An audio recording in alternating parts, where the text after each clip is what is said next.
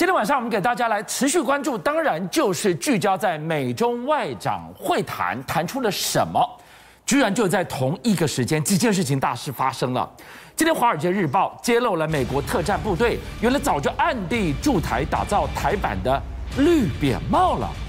而在最敏感的南海水域，居然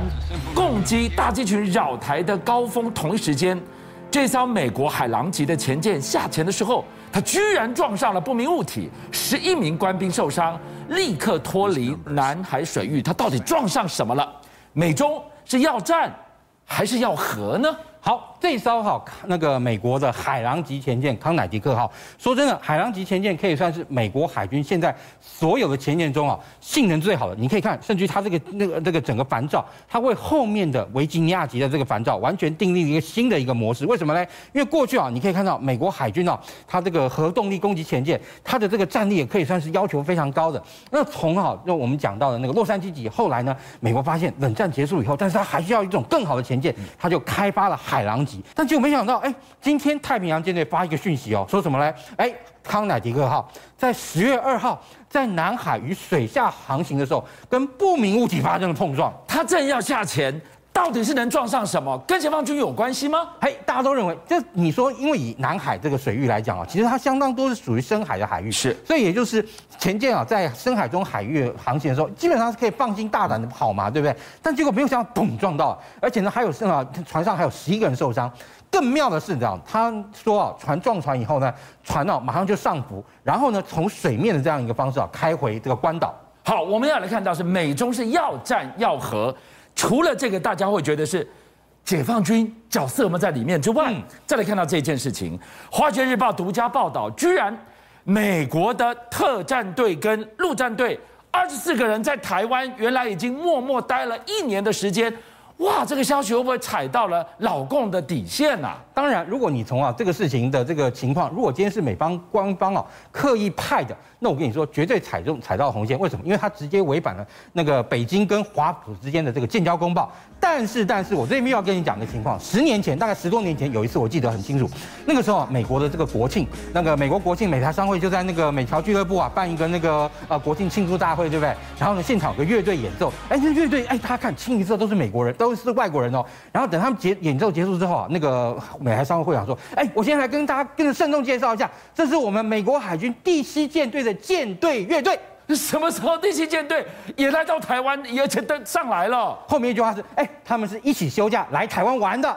哦，哎，懂了没？是，这中间的精妙就在这，他们是一起休假来台湾玩的。因为哈，本身像你我们看到，虽然说《华尔街报》那个报道就是说啊，报道说有二十四个人左右，但是其实在任务调配上来讲，他其实如果说今天他把这个事情视为哈台湾跟美军之间一个技术交流的一部分的时候，那这个时候他呢其实就可以按时程啊，然后排人过来。所以早就心照不宣，只能做不能说。但我们给大家看到这一段画面，太敏感太重要。这是我们说美军有没有在台湾最直接，眼睛你就看到了。对，你看这个是他们之前呢在进行训练的时候所拍的一片一段画面，而且还放到这个那个网站上，也可以看到，甚至于说说有一张照片啊，显现出美军啊正在教导我们的国军呢如何把人呢啊正后撤到这个直升机上，那个直升机后面就是我们的黑鹰直升机。所以呢，这些人啊，也就是说现在我们在讲话的时候，大概就会有二十四个啊美军的这个特战队员，或是美国陆战队啊啊这种人呢在台湾休假，他们在休假，而且呢他们的休假休到哪里去？都休到军营去了。所以大家本来也就是心照不宣的，选在美中现在最敏感双十国庆前夕，这个消息独家披露，为什么选在这个时间？用意是什么呢？但我们更进一步要来问。今天，如果他的特战部队要在台湾，已经被形容是帮台湾打造台版的绿扁帽，哇！这三个字一出来，大家眼睛就亮了。那是怎么样的一个地表最强的人种啊？我说真的，我觉得就训练上、体力上啊，或者说是一般基础战绩上的训练，我跟你说，我们的国军不会输他。但是你说我们为什么需要他？因为很简单，绿扁帽他们有实战经验。例如说，你看他呢，过去啊，在那个呃美国跟阿富汗战争刚开始的时候，那时候他们就派了十二个人啊，渗透到阿富汗的北方去干嘛呢？去联络北方联盟，跟把北方联盟联络起来以后呢，然后那时候才能够对抗阿富汗的那个塔利班政府啊。也就是说。那个阿富汗政府啊，在呃阿富汗的那个塔利班政权上一次啊被美美国人搞垮的时候呢，其实呢是两千零一年从北方跟北方联盟盟建立关系后，就像这样电影上你看到的，当时呢那个十二个人呢、啊，登那个入潜入到美那个北方联盟控制区，而且呢把几个不同势力北方联盟的那个战士跟军队呢，把它号召起来，把它连接起来，然后才对哈这个一那个当时阿富汗政府啊发动攻击，而且其实你知道吗？像好这种我们刚刚讲了为什么会需要他们，因为就需要他们来带把那种战场上实际作战的经验要带进来。例如你看，你像部队来说，你今天你进入一个著名著名地战斗，你呢要怎么破门？对，破门进去之后，你冲进去，你几个人，你谁要看枪要对哪，谁枪要对哪，谁要对哪一个有威胁的，谁要怎么样？这些我跟你讲都是实战经验。而且你知道。进到了那个陌生的场域里面，这是政府军吗？这是民兵吗？这是游击队吗？那个是老百姓吗？哎，你得清清楚楚哎。对，所以甚至于这样地方你还不能开拖枪。所以这些训练就是绿扁帽这些人呢，他们要从实际的作战经验中把它转化给我们的那个陆军。因为其实啊，以我们国军来讲，空军有人会去鲁克的训练，对不对？海军他们每次在这个进行这个军舰啊这个购买的时候，都会有跟美国海军的水面系统指挥部会有会有，但是相对的陆军这种接触就少。再加上我们又没有机会跟别人做联合演训，所以这种就非常重要。下尾带我们看到了。一支合格的绿扁帽部队。钢铁般的地表最强人种是怎么炼成的？他们哈有一个测试叫什么呢？罗宾赛奇。这个罗宾赛奇啊，它其实是一个呃绿扁帽的部队的毕业测那个测试。那这个测试怎么测试啊？他们呢当时呢这个受测的人呢，其实他们会在美国啊境内找一个地方，他们去设定一个好，今天你这个范围呢，它就有一个那个给你一个名字叫做绿林松林国。那当然也有可能是别的国家，他随便丢一个名称给你，在北卡莱那个莱纳州北边啊，大概十五个郡左右，所以地方很大哦。这个时候哈，他们呢要就要要要动员到那个呃敌我双方的这样一个人力，那他们会把啊大概差不多两个直升机左右的这个特战队员呢放到啊这个松林园里面，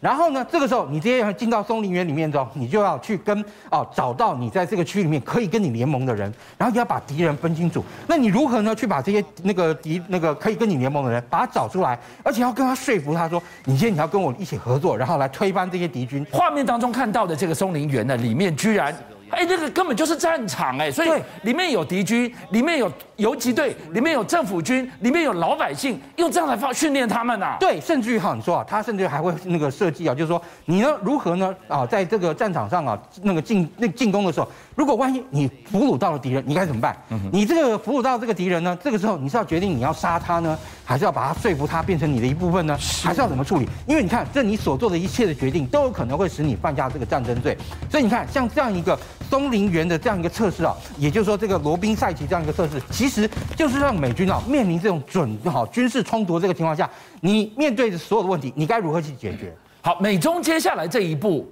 到底是战是和，牵动了全球的安危。我们今天从一部抗美神剧大热卖的背后。来看看美中如何斗而不破。当然，你看美国跟就是华府跟北京之间的这个温度计啊，你从一个地方你可以很巧妙去观察出来。也就是说，大陆的这个电影啊，最近在播什么？如果呢，他今天跟美国关系好的时候，过去啊跟美国啊对抗的时代的这些影片，像抗美援朝啦或什么的，他基本上就比较尽量不会来那个播出它。那比如也像你如果说他今天跟日本不好的时候，那种抗日神剧就特别多。最好，那这个时候最近啊，大陆有一部超级卖座的一个国那个片影那个电影叫什么呢？叫《长津湖之役》啊。长津湖其实呢，就是啊，呃，大陆的这个第三野战军的一个 一个兵团哦，一个一个完整的兵团，要去把美军的一个陆战的一个陆战这个陆战队的陆战师呢，要去把它攻下来。但是因为当时哈天寒地冻，所以啊，当时这个长津那个美那个解放军的这个部队到长津湖那个长津湖这一带，他呢去把那个美军啊，其实完全包围起来了。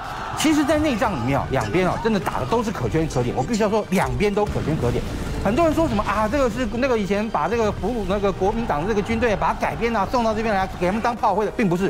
到长津湖这个部队啊，是大陆第三野战军的精锐。也就是说，它其实是本来要用来哈对台湾呢进行这个当时来说叫解放台湾战争的，但是因为碰到了这个长津湖之役啊，也就是韩战，所以被紧急啊从那个福建调到东北那个韩国去。那时候是冬天，他们没有御寒衣物，所以啊那整批人就在荒野之中啊，面对美军的这个陆战队的这个部队呢，他们其实啊利用这样一个夜间渗透这样一个方式啊，完完整整的就那个渗透到美军的这个阵地的周边。所以当时哈由于天寒地冻，你看还很有名的一个事情叫冰雕连，这是。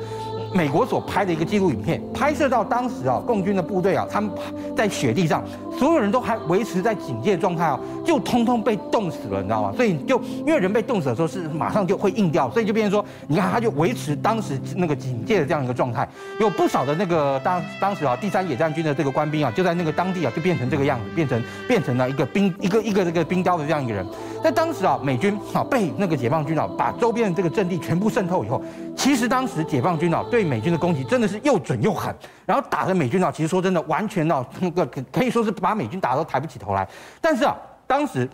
这种渗透，然后包围这种作战方式，是当时解放军在这个呃对好中中那个中华民国进行这个那个战争的时候呢，一个战术的表现。但是它跟美军来相比啊，美军啊比当时的国军来说，在火力上啊，而且是持续火力拥有一个优势。也就是说，美军利用火力去弥补了他在人力上的这个劣势。然后呢，同样分散在各地这个小阵地，慢慢慢慢的借由火力的掩护，它合合合在一起，然后合在一起，小变大。大到最后突围而去。夏伟进一步的让我们看到了长津湖之战这一役啊，为什么从中方的角度或者美方的角度各自都宣扬我赢了？这总有一个赢家。问题是，这是一个没有赢家的战场。对，因为其实当时来讲，真的是天寒地冻。第一，解放军很多人被冻死；第二，其实解放军啊也在这一场战争中认识到了美军的火力。为什么呢？因为第一，你看美军的一个那个当时啊陆战陆那个大陆有一整个兵团有十五万人哦，当时美军一个师在两万多人左右。但是你知道吗？美军这种哈，当时在战场上这个情况，真的就像被打散在一地的这个水银。但是就像魔鬼终结者二那个水银机器人，你知道，慢慢慢慢又聚在一起，聚在一起由小变大，然后形成一个动那动能，然后甚至于当时美军为了要突围啊，他们还利用空降的方式啊，空降了一个贝利桥的这个呃那个装备哈下来，让美军在这个寒地中啊紧急搭了一个贝利桥。而且今天当时啊，美军不但就说这两万人啊慢慢集结，而且呢出来，他们撤出的时候还甚至把当地的这个难民对不对也跟着一起带出来。所以也就是说，没错，在战术上来讲，你必须要说解放军在战术上其实发挥到极致，但是美军的火力在当时来说是压，等于说让这场战争最后等于说是没有赢家的一场战争。邀请您一起加入五七报新闻会员，跟俊相一起挖